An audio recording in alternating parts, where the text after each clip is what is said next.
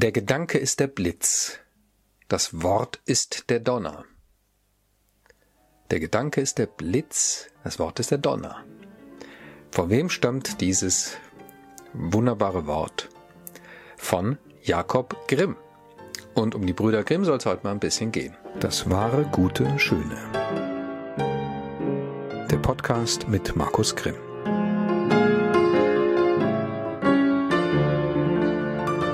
Liebe Freundinnen und Freunde des wahren Guten Schönen. Ähm, der Gedanke ist der Blitz, das Wort ist der Donner. Dieses ähm, Zitat von Jakob Grimm, dem älteren der beiden berühmten Brüder Grimm, wird uns überliefert von einem anonymen, ähm, vermutlich Studenten ähm, von Jakob Grimm in Göttingen. Jakob Grimm war ja, wir gucken uns die Biografie da auch noch ein bisschen an, war ja später dann mal Professor in Göttingen genau wie sein Bruder Wilhelm Grimm. Ähm, und hat da Vorlesungen gehalten, was ihm nicht keinen Spaß gemacht hat eigentlich, was irgendwie blöd fand, aber er musste es halt machen. Und äh, da gibt es jetzt eben dann ein Zitat von einem Anonymous, der die beiden Brüder äh, folgendermaßen beschreibt. Ich lese es mal vor. Wilhelm ist stark korpulent, Jakob schmächtig und schmal. Ihr Vortrag ist sich ganz gleich. Sie haben lebhafte, klangvolle Stimmen. Sie lieben, in Metaphern zu sprechen. Wie denn Jakob eine Vorlesung anfing, der Gedanke ist der Blitz, das Wort ist der Donner. Das ist natürlich eine wunderbare Eröffnung für eine Vorlesung, für eine philologische, also eine sprachwissenschaftliche Vorlesung. Beide Brüder sind in ihrem Wesen ungemein wohlwollend. Wilhelm, der Bibliothekar, war stets gefällig und dienstfertig, dass er oft Stunden verschwendete, um den Studierenden Bücher zu suchen, die sehr oft am unrechten Orte stehen. Jakob Grimm war Mitglied der Kommission zur Prüfung der Schulamtskandidaten. In dieser Stellung rühmt man seine Humanität. Humanität ist tatsächlich ein schönes Stichwort im Zusammenhang der Brüder Grimm. Ich glaube, das waren nämlich auch. Wilhelm der Bibliothekar heißt es jetzt hier. Tatsächlich war Wilhelm zunächst Bibliothekar in Göttingen, bevor er dann Professor wurde.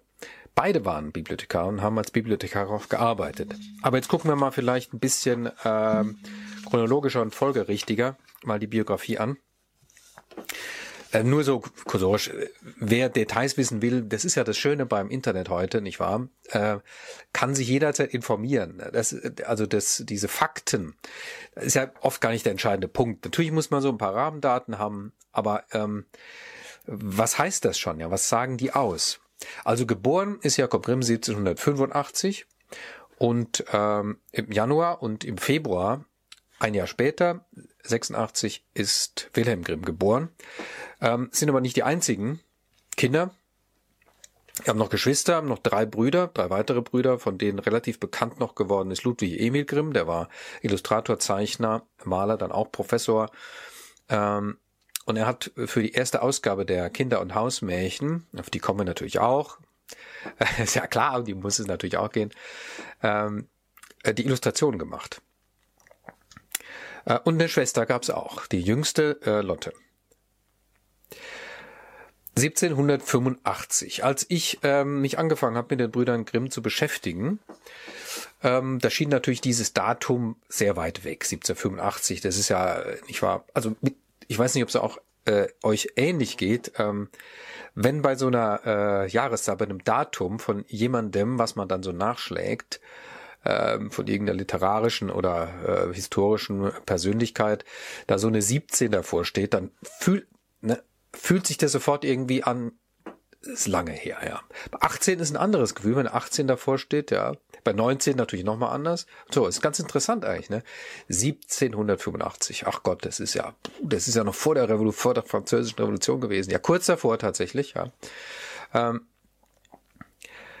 äh, ich habe aber dann, als ich eben vor vielen Jahren mal ein Programm gemacht habe zu den Brüdern Grimm, ähm, und recherchiert habe, mit dem Internet kann man ja auch wunderbar mal anfangen, zumindest recherchieren, ähm, festgestellt, es gibt Fotografien. Und das ist interessant, ne? Äh, in dem Moment, wo man feststellt, es gibt eine Fotografie von so einer Person, fühlt sich noch mal anders an. Da hat man plötzlich dann das Gefühl, Donnerkeil, so weit weg ist es gar nicht. Es gibt, man kann, also es gibt tatsächlich ähm, Bilder, wo man sehen kann, wie die historischen Persönlichkeiten ausgesehen haben. So na, sehr man das, so gut man das natürlich bei einer äh, Fotografie oder Daguerreotypie, was es zuerst war, erkennen kann. Wobei tatsächlich bei den beiden waren es schon richtige Fotografien von dem berühmten Fotografen Hanfstengel, der ja eine ganze Menge von prominenten Persönlichkeiten des 19. Jahrhunderts, so ab der Mitte des 19. Jahrhunderts ist es aufgekommen, äh, geknipst hat. Tatsächlich. Ähm, und da ist mir dann klar geworden, das sind im Grunde genommen, ja, das kann man ja in so ein paar Generationen sich dann plötzlich abzählen, ja. Also mein, mein Ur-Urgroßvater äh, könnte im Grunde genommen die Brüder Grimm so an ihrem Lebensende, und er wäre da noch sehr jung gewesen, noch erlebt haben. Das ist interessant, oder? Mein Großvater, oder vielleicht sogar mein Urgroßvater, mal nachrechnen. Mein Großvater ist 19, also einer von den beiden 1904 geboren. Äh, Jakob Grimm ist 17, äh, 1863 gestorben. Der Vater meines Großvaters, der Urgroßvater, rechnen wir mal 30 Jahre pro Generation, wäre dann so um äh, 1870 rum. Ja, eben. Also, ne? Ihr merkt, es ist, plötzlich ist es gar nicht so weit weg. Und dieser Eindruck, dass es gar nicht so weit weg ist, hat sich dann sehr stark verstärkt. Stark verstärkt, schlechte Formulierung. sehr stark intensiviert, als ich angefangen habe, tatsächlich dann auch von ihnen zu lesen. Und da kommt, äh, speziell bei Jakob, aber bei Willem ist es auch nicht viel anders, eine unglaubliche Modernität springt einen da geradezu an. Ist erstaunlich, ja. Übrigens, das Foto, ähm, googelt mal danach. Ihr werdet sofort finden, ähm, man sieht Wilhelm sitzend, äh, Jakob stehend daneben. Und man sieht auch genau, was da gemeint ist mit äh, der eine ist stark und korpulent, der andere ist schmächtig und schmal. Genauso sehen die beide aus, ja. Also Jakob Grimm steht daneben, er verhärmt, sehr also fast ein bisschen ausgezehrt irgendwie so. Äh, Jakob Grimm äh, hat eher so eine gemütliche, gemüthafte äh, Ausstrahlung. Ist ganz nett. Das Bild ist übrigens die Vorlage äh, gewesen dann zu dem äh, doch recht bekannten Denkmal der beiden Brüder Grimm in Bronze vermutlich auf dem äh, ist es der Marktplatz? Ich glaube, der Marktplatz ist es in Hanau. Wieso Hanau? Jetzt kommen wir zur Biografie. Weil die beiden in Hanau das Licht der Welt erblickt haben. So, und jetzt ist gleich ein Detail natürlich interessant, gerade im Zusammenhang mit den Brüdern Grimm, denen es, und das werden wir jetzt noch äh, genauer erkennen, es ihr ganzes Leben lang wahnsinnig um die Sprache ging, nicht nur die deutsche Sprache, Sprache überhaupt, ja, ähm, ist wichtig zu wissen, dass die beiden in, eben in Hanau geboren wurden und aufgrund dieser Tatsache Hessisch gesprochen haben. das ist natürlich total witzig. Das muss man sich überhaupt grundsätzlich klar machen bei so historischen Menschen. Äh, es gab keine Tagesschau oder sowas. Es gab keine Normsprache im Grunde genommen, dieses Standarddeutsch oder was man dann auch so Hochdeutsch nennt. Es gab es in dieser Form nicht. Es war keineswegs so präsent. Es gab natürlich so ein mehr oder weniger. Darauf liegt die Betonung. Vereinheitlichtes Schriftdeutsch, ja, aber äh, das war keineswegs verbreitet, allgemein verbreitet. Und vor allen Dingen, wenn die Leute gesprochen haben, das ist ja, das kennen wir ja im Grunde auch noch so, ne? Wenn wir sprechen, reden wir anders. Als das Gelesene ist irgendwas, ist ein anderes Genre, ein anderes Sujet, ein anderes Fluidum. Wenn wir aber so im täglichen Austausch miteinander sind, dann reden wir anders. Und das ist heute nicht mehr so stark, weil die Dialekte zurücktreten oder die Idiolekte zurücktreten. Aber damals war das extrem ausgeprägt. Jeder Mensch sprach die Sprache seiner, seiner Heimat. Ja, seiner Familie, seiner Sippe, seines Dorfes, seiner Stadt und so weiter. Ja. Und kein Hochdeutsch. Ja, also jedenfalls kein Standarddeutsch, kein normiertes Deutsch, es das in der Form nicht gab. Die haben Hessisch gesprochen. Und auch darüber gibt es Zeugnisse von Studenten, die das tatsächlich bescheinigen, dass die ein sehr ausgeprägtes, starkes Hessisch gesprochen hätten. Das finde ich, äh, das gibt äh, der ganzen Sache ein enormes Kolorit, so eine Biografie von einem Menschen. Ja. Äh, genauso ist es ja interessant, äh, sich zu vergegenwärtigen, Goethe hat Frankfurterisch gesprochen, ja, zum Beispiel. Oder Schiller was der gesprochen, der Schwäbisch natürlich, ja. Und bei Schiller, um das mal jetzt als Exkurs, weil es so eine nette Anekdote ist zum Thema Dialekt einzuflechten. Ähm, Schiller äh, war ja öfter in Mannheim, äh, unter anderem um die Premiere seiner Räuber zu besichtigen, was er eigentlich gar nicht durfte. Und dann später ist er auch geflohen war in Mannheim und hatte da so ein paar Stücke im Gepäck, so ein paar halb fertig oder angefangene Stücke im Gepäck und äh, hat seinen Mannheimer Freunden, die auch so theatral natürlich drauf waren, äh, dann mal vorgelesen aus seinen neuesten Stücken. Und da gibt es eben auch ähm, so ein, so ein Ohrenzeugenbericht, äh, wo Schiller, was war's, aus dem Don Carlos, glaube ich, vorgelesen hat, oder in Maria Stuart kam erst später eben. Ist im Grunde egal. Er hat vorgelesen und hat durch seine schwäbische Vorleseweise das Stück völlig ruiniert einer nach dem anderen ist rausgegangen, hat sich so verabschiedet, so äh, ein völliger Reinfall gewesen. Und zwar genau deswegen, weil er es nie vorlesen konnte auf Deutsch. Und in Mannheim, ich komme ja zufälligerweise aus Mannheim, wenn in Mannheim einer daherkommt und Schwäbisch spricht und versucht, dass das ernsthaft klingen soll, ja, dann das, fun das funktioniert nicht, ja. Und äh, dieses Problem hatte Schiller offenbar auch, weil er halt wahnsinnig Schwäbisch gesprochen hat. Das nur als Anekdote am Rande. Die Brüder Grimm also haben hessisch gebabbelt. Ähm, ja, sie sind geboren als äh, Sohn eines Juristen, eines Amtmannes in äh, Hanau.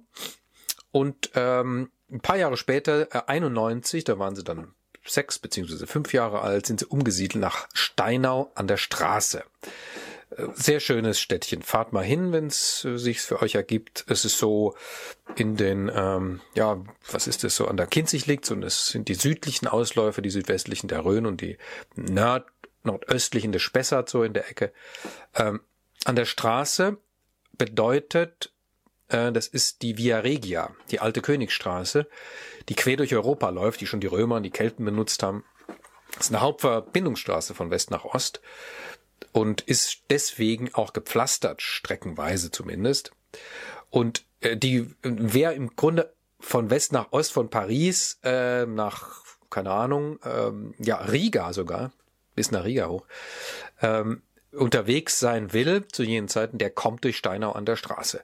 Die beiden Brüder Grimm und die anderen, äh, die dann folgen, Lotte wird als letzte in Steinau geboren, mh, die erleben das mit, dass da diese ganzen Reisenden, in allen möglichen Gewändern und ja, Aufmachungen äh, da durchkommen. Das ist ein Abenteuer für die beiden Brüder Grimm. Äh, und die, äh, davon erzählen sie auch. Also diese Zeit der Kindheit ist eine ganz bestimmte Zeit gewesen, auch mit geheimnisvollen Orten. Es gibt ein altes Schloss und es gibt da einen geheimnisvollen Stadtbrunnen, da in Steinau an der Straße, wo die eben immer gespielt haben. Äh, dann passiert leider, als Jakob elf ist, gerade elf geworden ist, ähm, dass der Vater stirbt. Der ist noch jung, der ist 44, wenn ich es richtig weiß, und ist der Amtmann gewesen in Steinau. Also der da auch im Grunde für, ja, für Recht und Ordnung gesorgt hat und wo dann die ganzen Bauern hingekommen sind, wenn es mal Streitigkeiten gab und so weiter. War eine angesehene, äh, auch gut dotierte Stelle. Das äh, Amtshaus kann man heute noch besichtigen, das Brüder Grimmhaus in Steinau. Ähm, und plötzlich war das weg. Und als, weil er Amtmann war und nur als Amtmann in diesem wunderbaren Haus wohnen konnte, musste er da raus. Also mussten die, die restliche Familie musste raus. Und von dem Zeitpunkt ab äh, wird's finanziell prekär für die Familie. Es sind ja jetzt sechs Menschen übrig, also die Mutter und fünf Kinder, die zum Teil noch sehr klein sind. Also alle sind kleiner als elf Jahre. Jakob ist der Älteste. Und ähm, dann gibt's zum Glück Verwandte, die sie da ein bisschen aufnehmen, aber die haben auch nicht unendliche Mittel und so. Also ist, jetzt wird's richtig prekär. Die müssen aus dem schönen Amtshaus raus, sind zunächst mal im Armenspital, sogar in Steinau und so weiter. Klar ist äh, vor allen Dingen eines, die Schulausbildung muss so schnell wie möglich äh, beendet werden, der, äh, der Kinder, also speziell der Älteren also Jakobs und Wilhelms, und dann müssen die anfangen, Geld zu verdienen. Es führt kein Weg dran vorbei. Äh, in Steinau selber gibt es so einen Stadtpräzeptor, also einen Stadtlehrer, der die Dorfjugend da unterrichtet. Über den gibt es auch schöne Anekdoten. Der, ähm, ja, also der Bildungseffekt bei dem hält sich wohl in Grenzen. Äh, die beiden gehen dann nach äh, Kassel, weil da eine Verwandte ist äh, die für sie sorgt, immer für Unterkunft und Logis, gehen ans äh, Gymnasium Friderizianum, machen da ihr Abitur. Und zwar äh, in Windeseile, tatsächlich überspringen die da einige Klassen, die lernen und büffeln wie die Knechte. Eine Zeit, über die beide sich nachher eigentlich so ein bisschen ähm, beklagen und meinen im Rückblick, das war eigentlich zu viel, das war nicht gut. Wilhelm Grimm äh, äh, wird tatsächlich auch krank. Und das ist nun ein wesentlicher Unterschied zwischen den beiden, Jakob und Wilhelm Grimm, die im Übrigen, um das gleich mal hier zu sagen, ihr ganzes Leben lang zusammen verbracht haben. Von kurzen Trennungen mal abgesehen. Die haben ihr ganzes Leben zusammen verbracht, zusammen gewohnt. Was die beiden unterscheidet, außer dass der eine stark und kräftig ist und der andere schmal und schmächtig ist. Ja. Der eine ist gesund, der andere krank. Und zwar ständig krank. Ähm, und zwar eben interessanterweise ist der gesund wirkende, starke, korpulente, gemütvolle Wilhelm, das ist der Kranke von den beiden und der andere, der zähe, er ist kerngesund. Und er wird alle seine Geschwister als Ältester auch überleben. Er wird als letzter sterben. Wilhelm Grimm hat äh, schon relativ früh ähm, ein Herzleiden, von dem man bis heute nicht genau sagen kann, was es ist.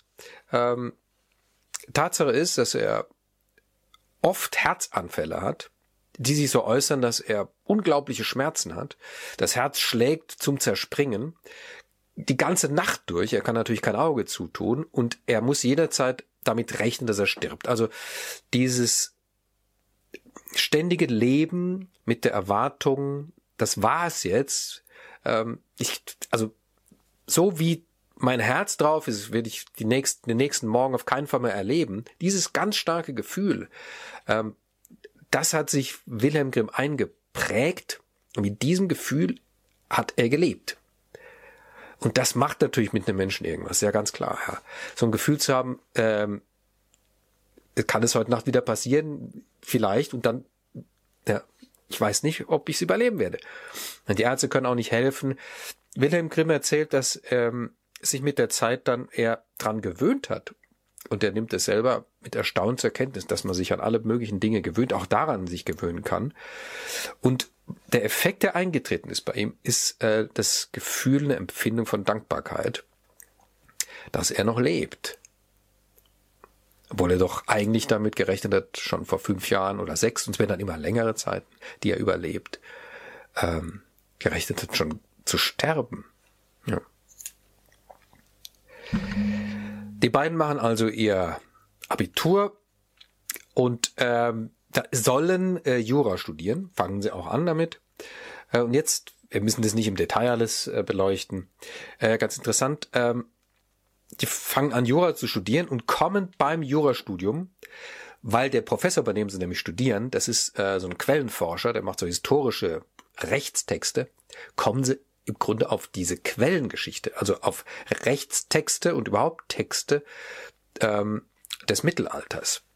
Also das Quellenstudium, das was ja ein sprachliches Studium ist oder wo die Sprache ja eine sehr große Rolle spielt, da lecken die im Grunde Blut. Und äh, das ist eine Spur, die die beiden dann nicht mehr verlassen werden. Äh, witzige, äh, witziges Detail, Jakob Grimm schließt das Studium niemals ab weil sein Prof dann irgendwann nach Paris geht und ihn doch fragt, ob er nicht als Assistent ihm da helfen will. Und dann, also kurz vom, äh, kurz vom Examen, geht er nach Paris und ja, er schließt es niemand ab. Es gibt keinen äh, keinen Abschluss von Jakob Grimm. Aber, das ist eben das Entscheidende, die beiden haben schon sehr früh angefangen zu publizieren. Die publizieren in allen einschlägigen philologischen Organen, also sprachwissenschaftlichen Organen, zu allen möglichen Fragen äh, der Germanistik, die es als Wissenschaft in der Form ja noch gar nicht gibt, die sich erst so langsam formt.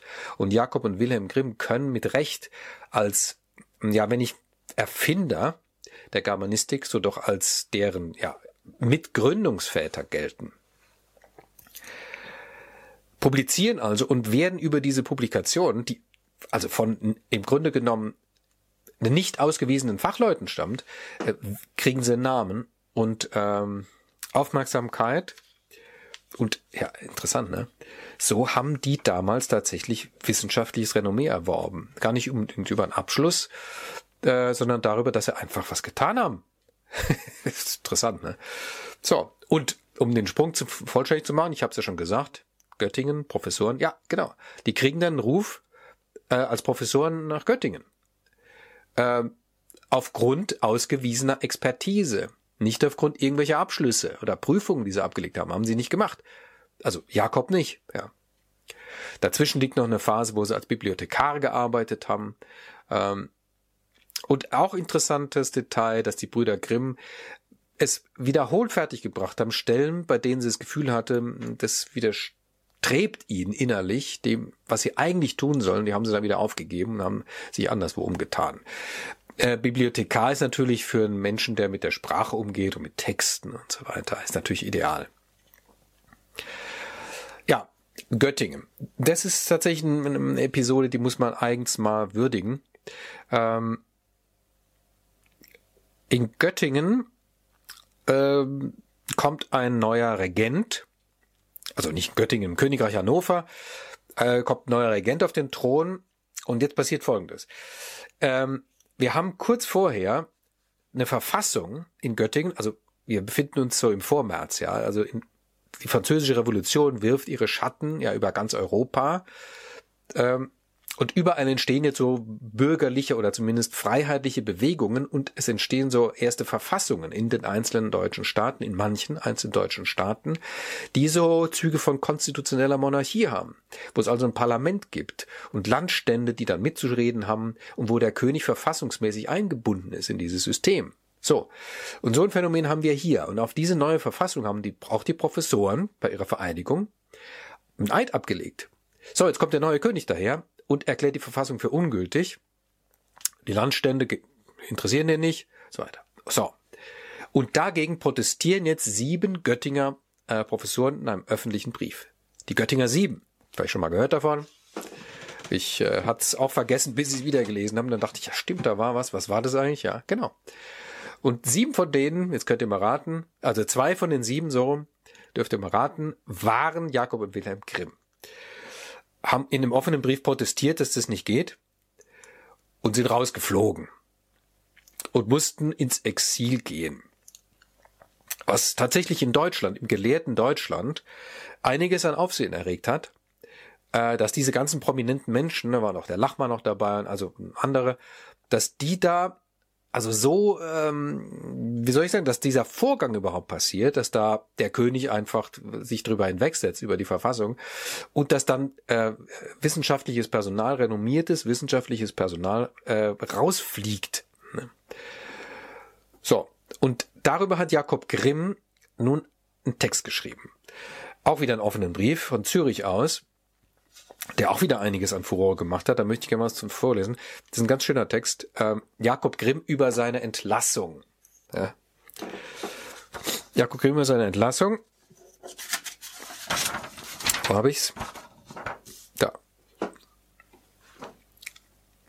Fangen wir mal hier an. Genau.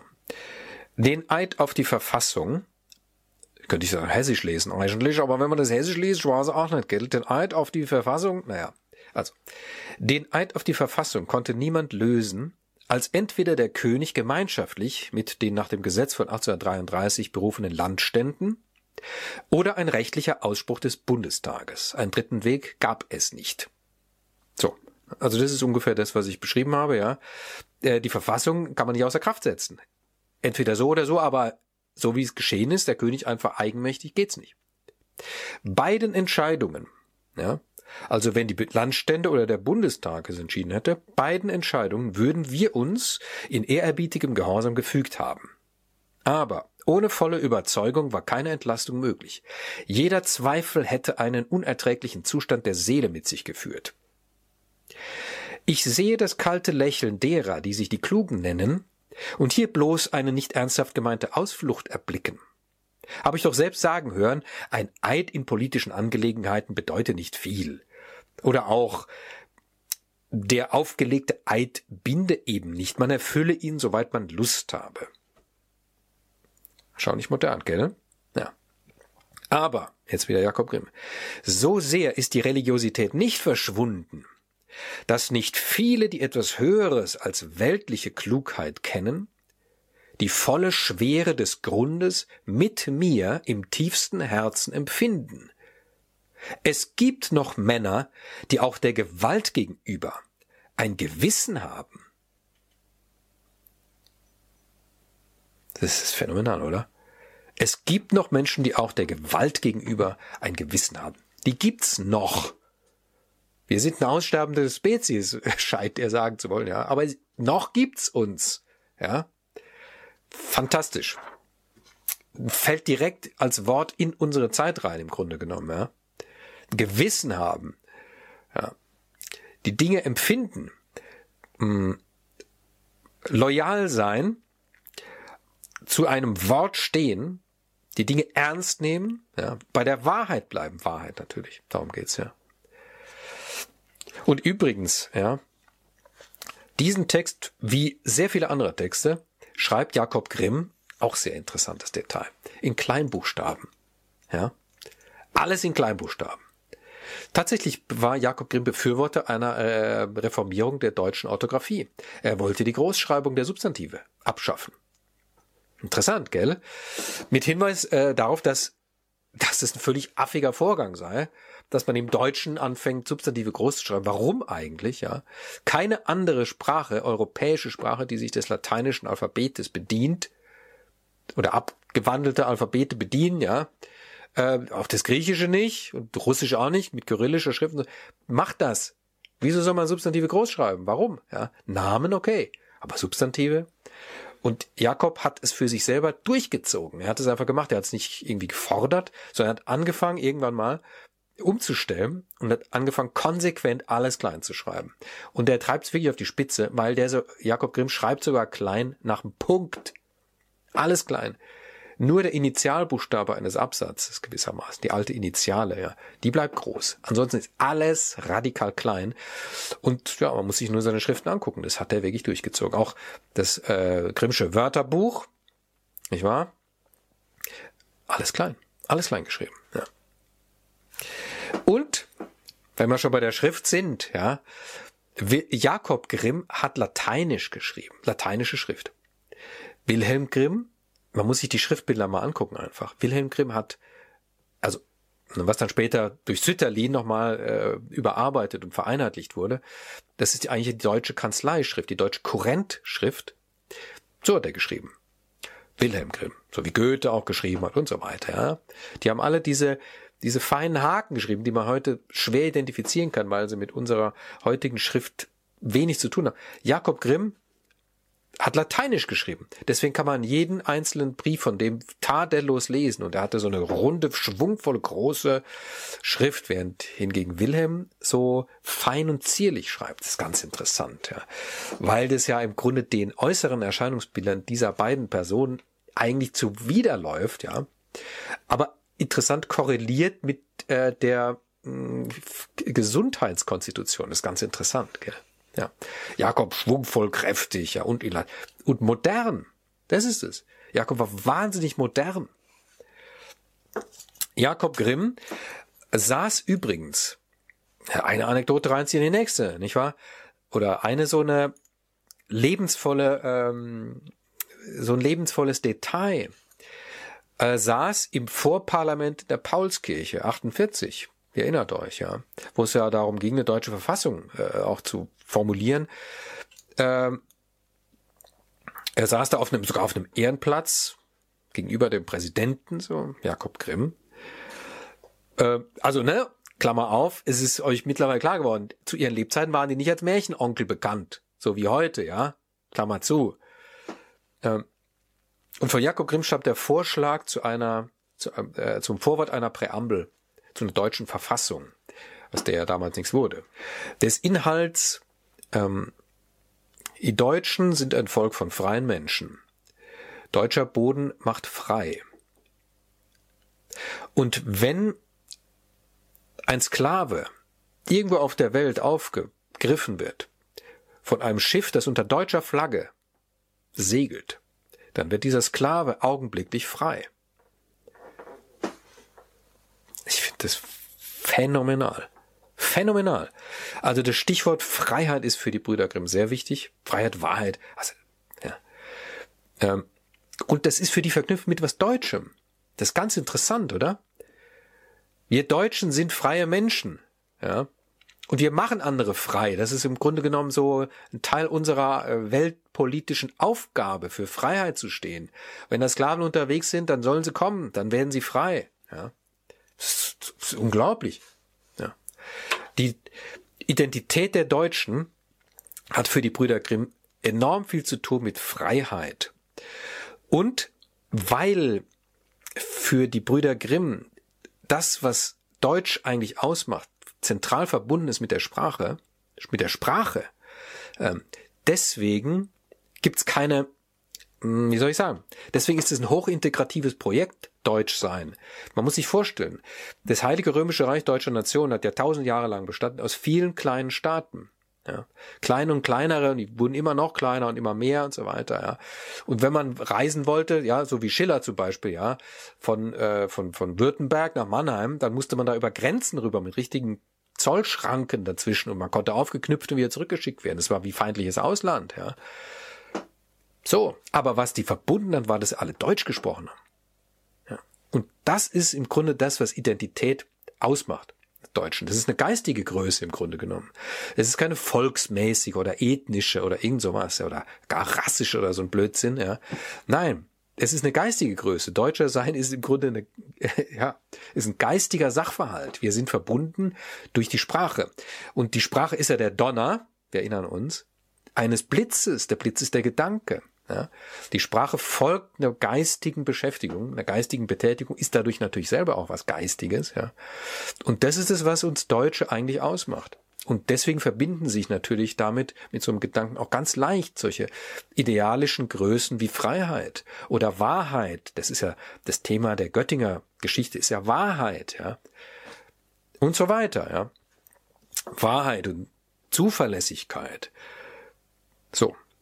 Es ist wirklich tolle Typen. Und dabei eben auch noch human. Ja. Sowas fehlt jetzt noch, keine Ahnung. Der, das Wörterbuch, das habe ich mal angesprochen, das deutsche Wörterbuch. Hm, das ist eine Aufgabe, die den Brüdern Grimm gegen ihr Lebensende hinzufällt. Nachdem sie da rausgeflogen sind, eben in Göttingen, ähm, werden sie nach Berlin gerufen oder gebeten oder gefragt, ob sie nicht sowas machen wollen, ein deutsches Wörterbuch alle anderen Sachen, die die Brüder Grimm vorher gemacht haben, da gibt's eine deutsche Mythologie und es gibt eine deutsche Grammatik. Schaut euch das mal an, recherchiert mal selber, guckt mal einfach, was da alles äh, bei Jakob Grimm da äh, bei den Werken steht oder bei Wilhelm. Und so. Es ist unglaublich. Und alle diese Dinge, ja, deutsche Grammatik zum Beispiel, das sind ja alles riesige Werke. Ja, das sind das sind tausend Seiten Dinger, ja, das sind halbe Meter jeweils. Das ist der Wahnsinn. Aber alles auf Eigeninitiative gemacht weil die beiden das für wichtig und sinnvoll und richtig hielten. Nur das deutsche Wörterbuch ist eine Auftragsgeschichte und auch das sagt natürlich enorm viel, wie sie es angegangen sind. Jetzt, deutsches Wörterbuch, okay, na nix. Wenn schon, dann machen wir es richtig. Ja. Ähm, heißt, das deutsche Wörterbuch ist nicht einfach jetzt, ja, anders gesagt, vereinigt in sich mindestens drei oder sogar vier verschiedene Wörterbücher. Das ist einmal ein Herkunftswörterbuch, also etymologisches, wo man zu jedem Wort ne, also die Quellen und die Verwandten in außereuropäischen Sprachen, äh, nicht außereuropäischen, sondern in nicht deutschen, indoeuropäischen Sprachen erfährt. Alles enorm präzise wissenschaftlich durchgearbeitet. Äh, dann natürlich ein Bedeutungswörterbuch und dann ein Verwendungswörterbuch, ja, also ne, wie benutzt man das eigentlich, das Wort? Und schließlich noch ein Belegstellenwörterbuch. Das ist natürlich der Hammer. Zu jedem Wort sind mehrere Belegstellen angeführt aus der deutschen Literatur. Und zwar, jetzt bitte festhalten, der voraufgehenden 500 Jahre. Also bis auf Luther. Von Luther bis Goethe im Grunde kann man sagen. Ja. Es sind die voraufgehenden 300 Jahre, nicht 500. Belegstellen aus der Literatur. Und das alles in Zeiten vor Google. Stellt euch das mal vor, es ist unglaublich, oder? Ja. Das deutsche Wörterbuch, ja, äh, falls ihr das schon mal zur Kenntnis genommen habt. Das sind ja 33 Bände oder ich weiß gar nicht, 32 Bände. Das ist unglaublich. Es ist, also es ist mehr als ein halber Meter, das ist ein Meter oder was. Ähm, es ist natürlich klar, die waren ja auch schon älter zu dem Zeitpunkt, das ist ein Jahrhundertwerk, ist tatsächlich erst 100 Jahre später fertig geworden. Die beiden selber sind immerhin gekommen bis zum Buchstaben F und zwar über dem Stichwort Frucht ist Jakob Grimm gestorben. Äh, War das letzte, was er noch bearbeitet hat. Ja. 1863 eben stirbt Jakob Grimm als letzter. 1860 äh, Wilhelm Grimm. Ich möchte jetzt ganz gerne ähm, ein kurzes Zitat lesen, weil das wirklich was sagt auch über das Verhältnis der beiden. Ähm, Jakob Grimm war dann, wie Wilhelm natürlich auch, als hochrenommierte Männer gegen Lebensende ähm, in der Berliner Akademie der Wissenschaften Mitglied und wurde nun gebeten von der eben von der Berliner Akademie der Wissenschaften, dass er doch mal Nachruf halten solle auf seinen Bruder. Wer könne das wohl besser als er? Und so fängt der Nachruf an. Ich soll hier vom Bruder reden, den nun schon ein halbes Jahr lang meine Augen nicht mehr erblicken, der doch nachts im Traum ohne alle Ahnung seines Abscheidens immer noch neben mir ist, ihm zum Andenken niedergelegt sei denn ein Gebund Erinnerungen. Nicht allein leibliche Eigenheiten und Züge prägen sich einzelnen Gliedern eines Geschlechtes ein und zucken in wunderbarer Mischung nach, sondern dasselbe tut auch die geistige Besonderheit, dass man oft darüber staunt. Da hält ein Kind den Kopf oder dreht die Achsel, genau wie es der Vater oder Großvater getan hatte. Unter seiner Kehle erschallen bestimmte Laute mit derselben Modulation, die jenen geläufig war. Die leisesten Anlagen, Fähigkeiten und Eindrücke der Seele, warum sollten nicht auch sie sich wiederholen?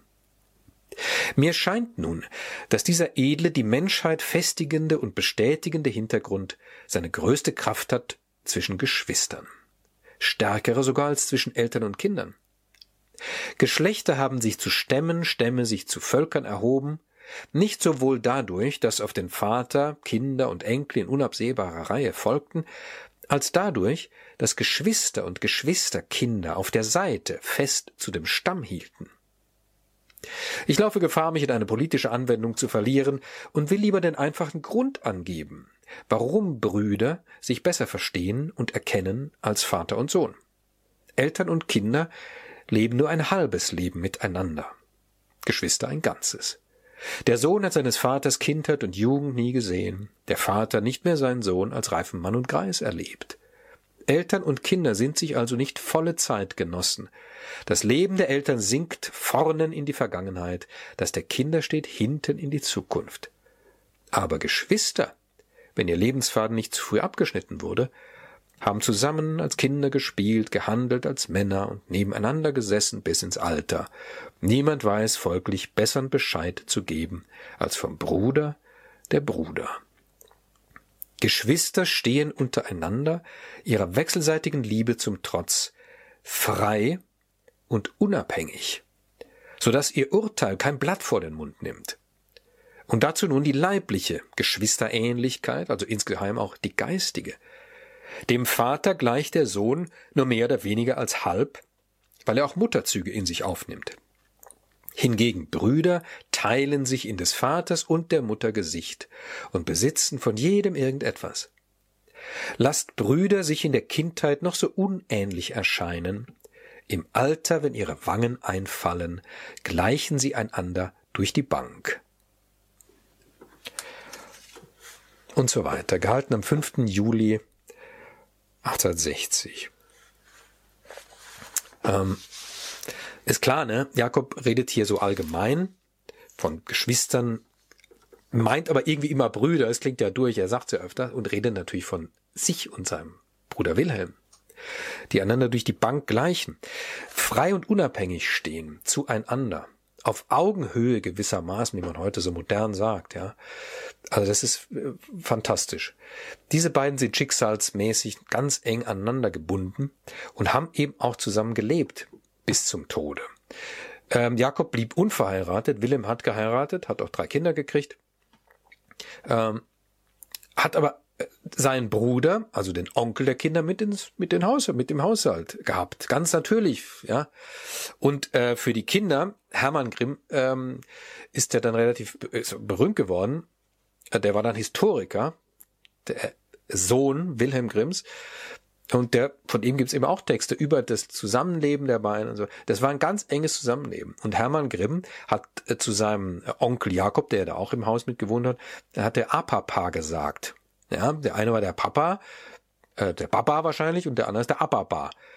Ähm, so, also das sagt im Grunde ja schon enorm viel, wie diese beiden symbiotisch, würde ich fast sagen, miteinander gelebt haben. Und das, obwohl sie sowohl konstitutionell als auch gesundheitlich, also offen, als auch offenbar von ihrem, ja, Stil her, ja, ganz unterschiedlich waren. Ähm, also, ne, ist ganz interessant. Ähm, Unterschied, Stichwort Unterschied, auch das noch, ne? Jakob Grimm hat bei seinem, wenn er gearbeitet hat, in seinem Arbeitszimmer, hat er jederzeit Besuch empfangen. Und war unglaublich leutselig, hat sie rumgeführt, die Leute und so weiter. Ja. Jederzeit. Wilhelm Grimm, wenn der gearbeitet hat, äh, musste er für sich sein. Da durfte er nicht gestört werden. Das ist, ja, ist doch toll.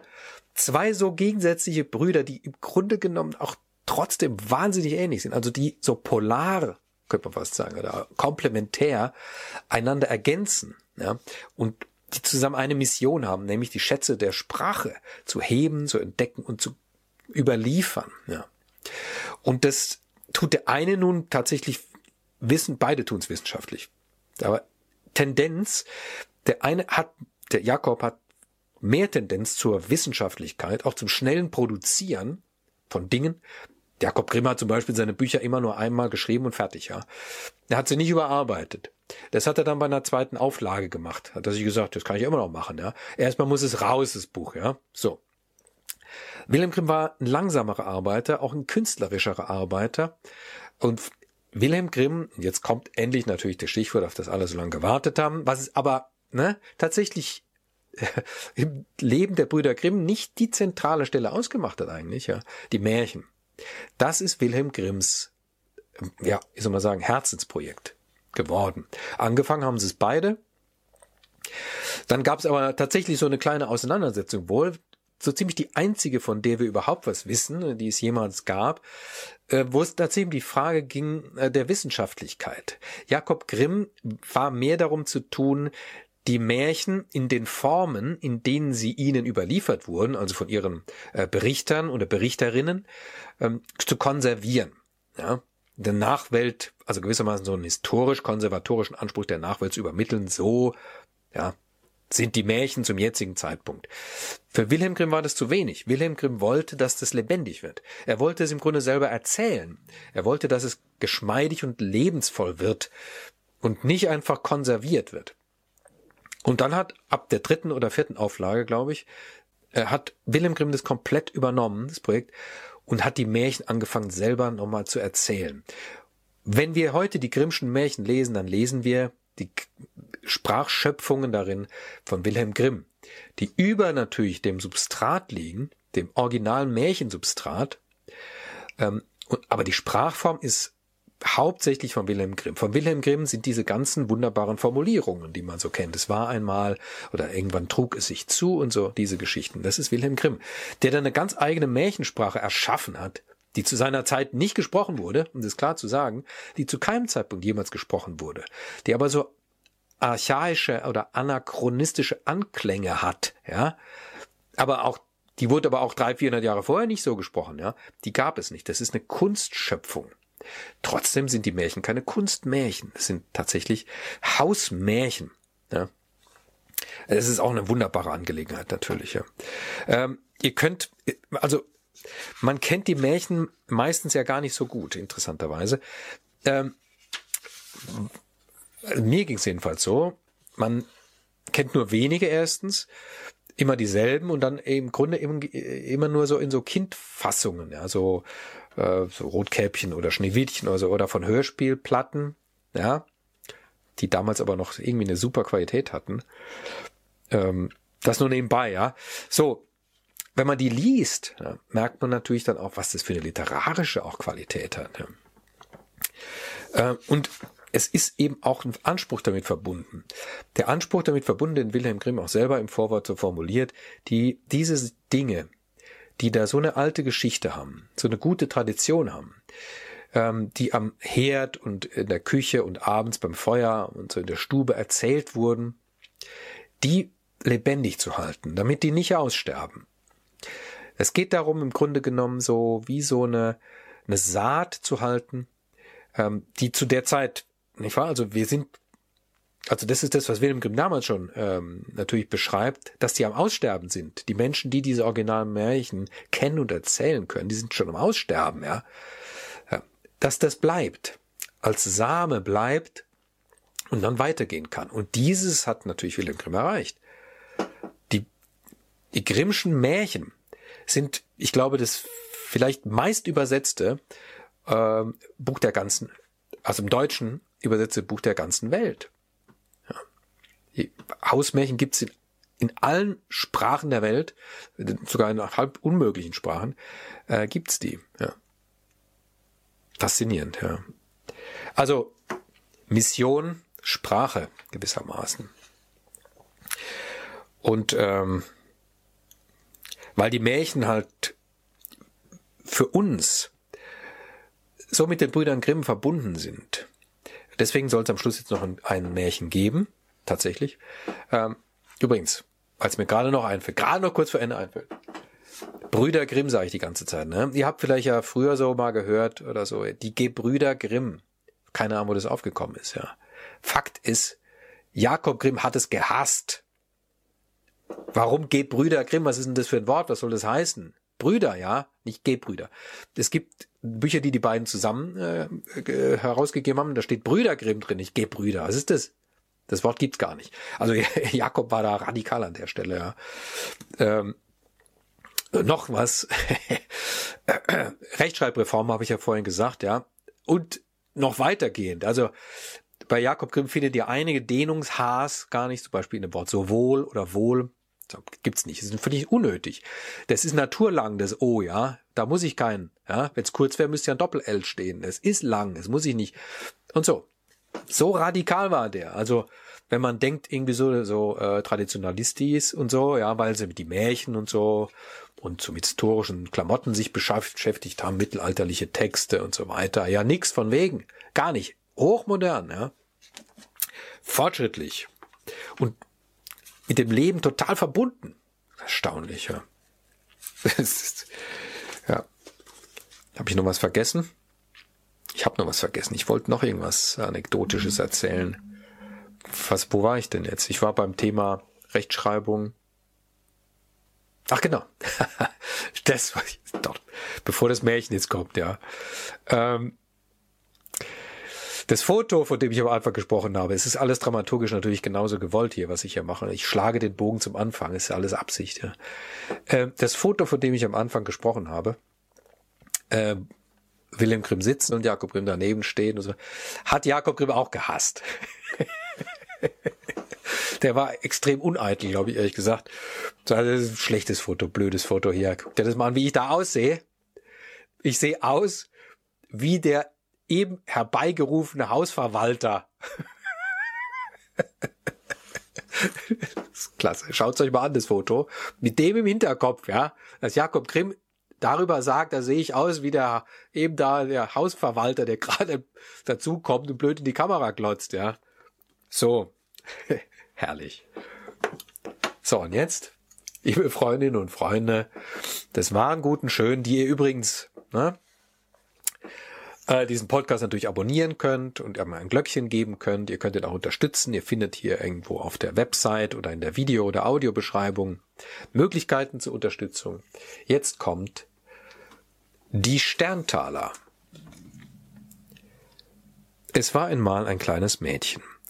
Dem war Vater und Mutter gestorben, und es war so arm, dass es kein Kämmerchen mehr hatte, darin zu wohnen, und kein Bettchen mehr darin zu schlafen, und gar nichts mehr als die Kleider auf dem Leib und ein Stückchen Brot in der Hand, das ihm ein mitleidiges Herz geschenkt hatte. Es war aber gut und fromm, und weil es so von aller Welt verlassen war, ging es im Vertrauen auf den lieben Gott hinaus ins Feld. Da begegnete ihm ein armer Mann, der sprach, ach, gib mir doch etwas zu essen, ich bin so hungrig. Es reichte ihm das ganze Stückchen Brot und sagte, Gott segne dir's, und ging weiter. Da kam ein Kind, das jammerte und sprach, es friert mich so an meinem Kopfe, schenk mir doch etwas, womit ich ihn bedecken kann. Da tat es seine Mütze ab und gab sie ihm. Und als es noch ein Weilchen gegangen war, kam wieder ein Kind und hatte kein Leibchen an und fror, da gab es ihm seins Und noch weiter, da bat eins um ein Röcklein, das gab es auch von sich hin. Endlich kam es in einen Wald, und es war schon dunkel geworden. Da kam noch eins und bat um ein Hemdlein. Und das fromme Mädchen dachte, es ist dunkle Nacht, niemand sieht dich, du kannst dein Hemd wohl weggeben, und gab das Hemd auch noch hin. Und wie es so stand und gar nichts mehr hatte, fielen auf einmal die Sterne vom Himmel und waren lauter harte, blanke Taler. Und ob es gleich sein Hemdlein weggegeben, so hatte es ein neues an, vom allerfeinsten Linnen. Da sammelte es sich die Taler hinein und war reich für sein Lebtag.